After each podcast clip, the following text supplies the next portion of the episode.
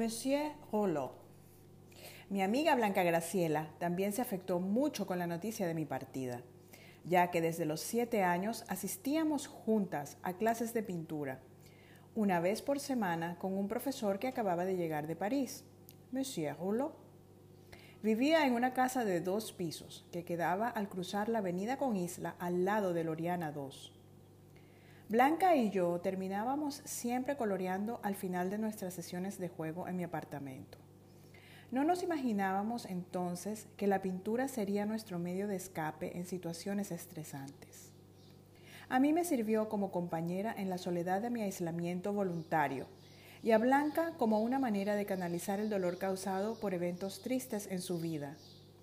Fue demasiado emocionante ver a Monsieur Rouleau como invitado especial en la primera exposición de Blanca en el 2011 37 años después de haber comenzado nuestras lecciones de pintura. A sus 76 años, Monsieur Rouleau seguía convencido de que Golencia era mejor ciudad para él que París. A pesar de las dificultades causadas por la mala administración del gobierno totalitario de entonces, nuestro profesor de pintura de la infancia nunca se regresó a París. Se adaptaba muy bien a las dificultades Preparaba arepas de yuca como cualquier nativo durante unos tiempos de escasez de alimentos que prefiero no recordar. Deduzco que la pintura lo ayudaba a imaginarse en otros mundos y a lograr sentirse seguro en medio del caos al que se llegó en Golencia. Lo bueno es que logró vivir 15 años más para enterarse de que nuestro país se recuperaba de aquella pesadilla comunista y se estaba pareciendo más al París tropical que él había visualizado en su adultez temprana.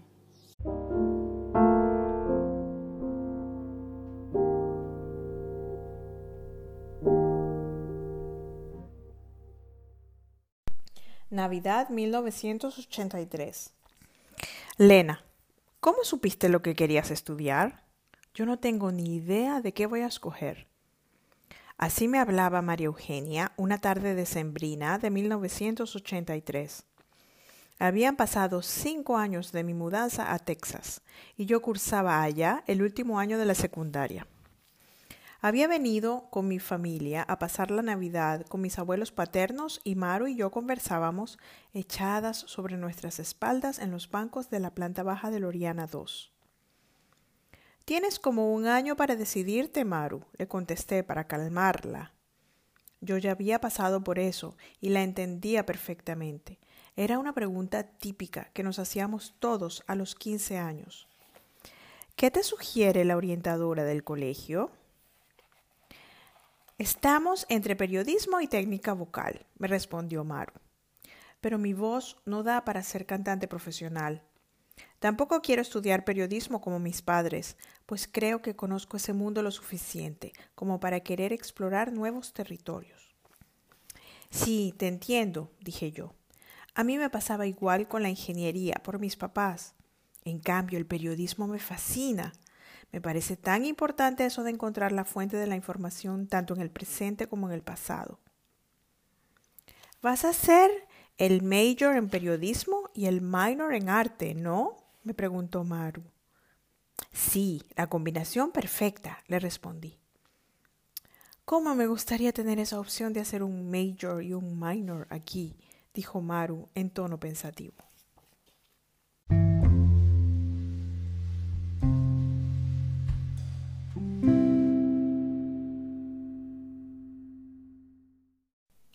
Mi secundaria tejana.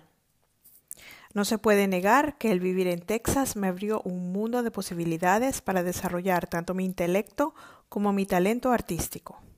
Sin embargo, no conseguí amigos con quienes pasarla tan bien como con mis compañeros de vacaciones en Colencia. Además, las fiestas con arañas y fantasmas que acostumbran organizar hacia finales de años me parecían y me siguen pareciendo de terror. Mi madre tenía razón en cuanto a mi naturaleza sensible. Yo continuaba refugiándome en la pintura, el chasquido de mi lengua y las melodías que interpretaba en el piano, mientras mis compañeros del middle school pasaban sus tardes en clubes deportivos o en otras actividades en las cuales yo prefería no participar. Con el pasar del tiempo, me entusiasmaron más las visitas a Golencia que la rutina escolar en la ciudad de Texas.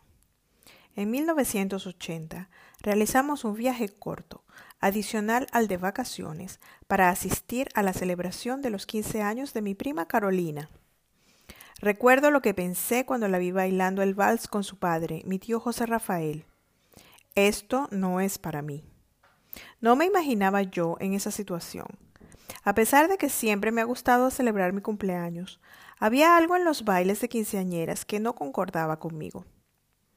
Vivir en Texas me ayudó a evitar aquel show cuando llegué yo a los quince. Lo único que me emocionaba era la ilusión de poder usar tacones y un poco de maquillaje, con el arribo de la edad oficial para ello.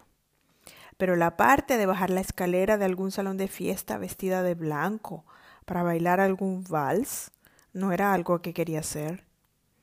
En Texas no celebraban esas presentaciones a la sociedad. Así que cuando cumplí los 15, ya en high school, recuerdo que invité a unos cuantos amigos del colegio a que me acompañaran a soplar las velas en mi casa y bailamos música que ellos mismos trajeron. Luego en Golencia, en el verano de 1982, mis padres organizaron una pequeña reunión con algunos de mis antiguos compañeros del Juan 23, a quienes veía con mayor o menor frecuencia cuando nos quedábamos en el apartamento de Loriana 2. Mi tía Manuela me regaló un vestido verde esmeralda que yo escogí. Fue una fiesta alegre, con baile y escalera, pero sin vals.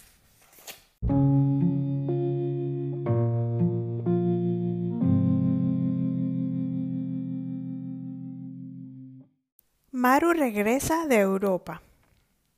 Lena, Lenita, tienes que conocer Europa. ¿Qué Houston ni qué Houston, chica? Europa es otra cosa. Europa es otra cosa. Esta frase resume el tema favorito de María Eugenia durante nuestras tertulias en el verano de 1985. Ella acababa de regresar de una gira que realizó con la Cural Juvenil por Suiza y Austria. Francisco y yo nos alegramos mucho de poder verla a finales de agosto, antes de partir de nuevo a Texas con nuestra madre. Yo había ido a saludarla a su apartamento y nos pusimos a hablar en su cuarto, mientras desempacaba algunas cosas que aún estaban en su maleta. Habló con tanta convicción acerca de la necesidad de irse a vivir un tiempo a Europa que de alguna manera sembró una nueva idea en mi mente. Luego de escucharla durante un buen rato, le contesté convencida. Lo tendré en cuenta para alguna pasantía o posgrado. Por ahora estoy muy contenta con mi vida en Houston. Maru cambió rápidamente a otro tema del cual siempre hablábamos cuando nos reuníamos y me preguntó ¿Apareció algún príncipe? Dime la verdad. Yo espero que mis compañeros de universidad no vayan a ser como los suizos del coro. María Eugenia comenzaría sus estudios de técnica vocal en el núcleo de la Universidad de Estudios Musicales en Golencia en apenas unas semanas. Pero los suizos son lindos, pregunté con curiosidad. ¿Qué tienen de malo? Uh, habían muchas parejitas entre ellos mismos. ¿Tú has visto a dos tipos besándose? me preguntó Maru. Sí, claro, le dije yo. Tú sabes que Houston es toda una metrópoli. Ahí hay de todo. En donde no me imagino ver eso en público es en Texas. Allá las cosas son diferentes. No me has dicho del príncipe, me recordó Maru. Nada, le dije yo. Los tipos interesantes son feos y tú sabes que a mí me gustan lindos. Yo tenía 18 años y nunca había tenido novio. Los que a mí me gustaban generalmente no gustaban de mí, así que mi búsqueda continuaba. De repente, Maru me dice, Vamos a comprar jabón para lavar la ropa en el abasto de la esquina, porque se acabó. Vamos a ponernos lindas, porque no sabemos si conoceremos al padre de nuestros hijos en el camino. Esta chispa de Maru era algo que extrañaba mucho en mi tierra adoptiva.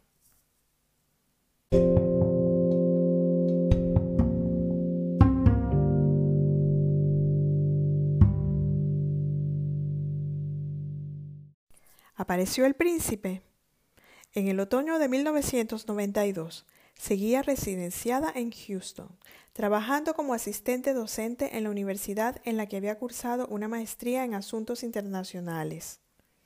Un sábado por la mañana, al comienzo del semestre, tuve que ir a la lavandería del campus.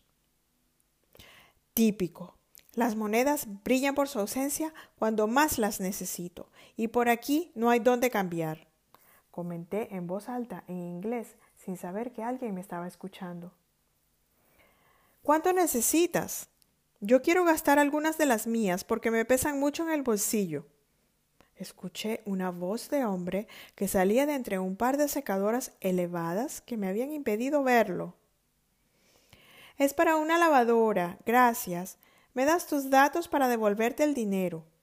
Le dije, mientras aceptaba los cincuenta centavos para activar aquella máquina tan útil.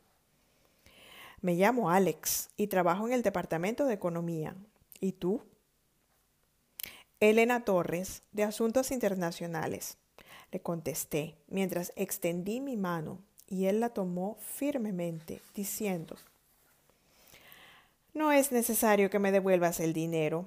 Algún otro día me quedaré yo sin monedas y me podrás devolver el favor, ¿no? me dijo, mirándome con sus grandes ojos de mirada profunda. Uy, era muy atractivo y amable. No creo que volvamos a coincidir aquí porque tengo lavadora en casa. Hoy estoy acá porque la nuestra se dañó y nos la reparan el lunes. Ah, ¿tienes tiempo viviendo aquí? preguntó interesado. Ya son ocho años en Houston y cuatro en este campus. ¿Y tú? Le pregunté con curiosidad, porque nunca me lo había topado por ningún pasillo y un hombre así no pasa desapercibido. Yo he vivido toda mi vida en Houston, pero es mi primer año en esa universidad. Me contrataron como instructor de econometría. ¿Y tú de dónde vienes? Yo vine de Texas, pero nací en Golencia, ¿Sabes dónde queda? Mencioné mi ciudad natal en vez del país, siguiendo la costumbre de la mayoría de los estadounidenses, pero Alex me sorprendió con su reacción. ¿Hablas español? me preguntó sin acento anglosajón en perfecto castellano. Sí, claro. ¿Y tú de dónde sabes español también? le pregunté asombrada y cambiando al castellano. Mi padre es canario, mi nombre es Alejandro Sanz Papasaba. Mi madre es griega. Ah, bienvenido al campus, Alejandro. Espero que te vaya muy bien aquí. Gracias por las monedas. Seguro nos veremos por allí. Le dije, y salí pensativa del lugar. Había sentido una atracción bastante fuerte hacia este Alejandro Sanz Papasaba. Seguro que tiene novia, pensé. Era un partido demasiado bueno para estar soltero. Esto tenía que contárselo a Maru. Uy, ella seguiría con ese Ariel.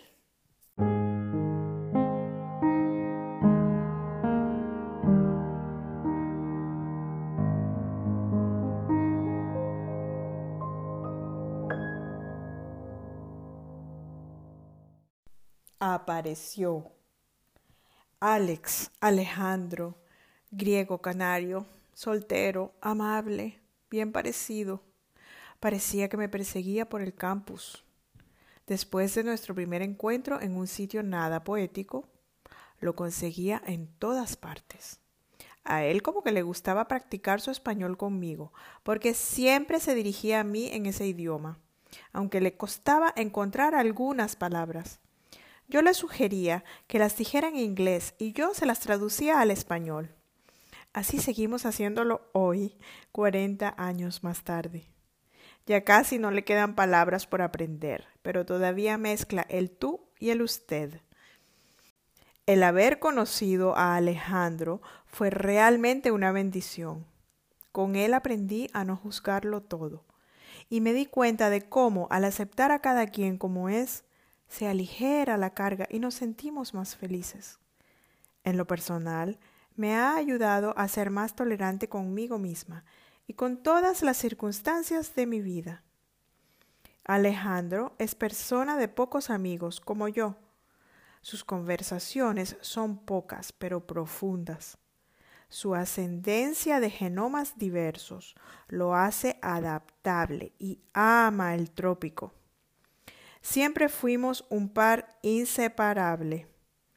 Comenzamos nuestra relación como buenos amigos, pero ya para el verano de 1994 sabíamos que lo nuestro iba en serio, con miras a pasar juntos el resto de nuestras vidas y formar una familia si Dios nos bendecía con hijos. Alejandro era bautizado griego ortodoxo, ya que su papá era católico pero no era practicante. Así que ganó la religión de mi suegra, quien se llamaba Eleni, casi como yo.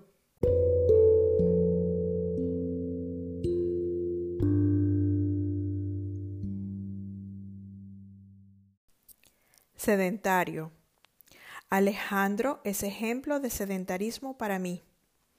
A pesar de ser hijo de dos extranjeros, nació y creció en Houston. Siempre vivió en la misma casa. Asistió a un solo colegio durante toda su primaria y luego asistió a la secundaria que le correspondía. Tiene amigos que lo conocen desde el preescolar y aún se reúne con ellos. El padrino de nuestra boda es ejemplo de lo que se conoce como amigo de toda la vida. En mi caso, los únicos que califican como amigos que conozco desde el preescolar son mis primos Carolina y Guillermo, y mis dos vecinas, Maru y Blanca. Si no fuésemos familia o vecinos de vacaciones, les hubiese perdido la pista. Llegó un momento en que dependí de las redes sociales para conocer a los hijos de mis otros primos. Nunca coincidimos geográficamente en ningún lugar.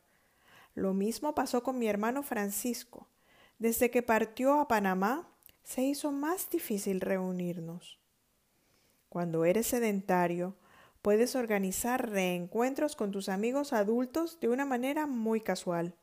Se te puede ocurrir de un día para el otro.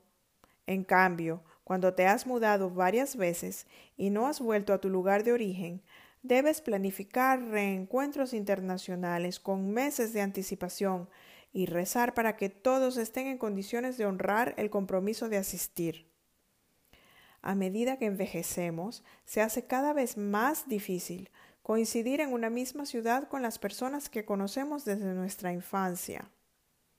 En mi caso, yo siento que en algún momento perdí la capacidad de querer entablar amistad con las personas locales, para evitar pasar por el dolor de la despedida y el desapego, por los que tendría que pasar durante la siguiente mudanza.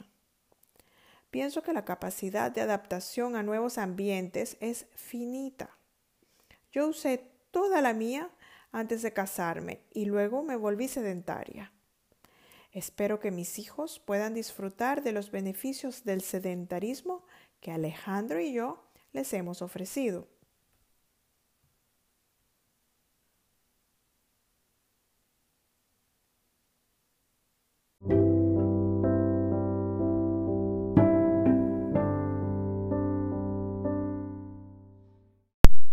Puedes conectarte con Verónica y la serie Mejor Sola en Instagram arroba serie Mejor Sola para que te enteres cuando se publiquen nuevos episodios. Espero que te suscribas en tu plataforma de podcast favorita y nos vemos en el próximo episodio. Gracias por escucharme. Puedes dejar un mensaje de voz por Anchor, por Spotify o por cualquiera de las plataformas de podcast que te dé esa opción. También hay comentarios extras a medida que la autora iba grabando estos episodios en una plataforma de social audio, audio social, en donde puedes comentar y se llama Limor, L-I-M-O-R. Si te interesa, baja la aplicación y busca arroba serie mejor sola. Te espero, me encantaría escucharte. Gracias. Esta historia continuará. Recuerda seguir el podcast para que no te pierdas ninguno de los episodios. Muchas gracias por escucharme. Nos vemos en el próximo episodio.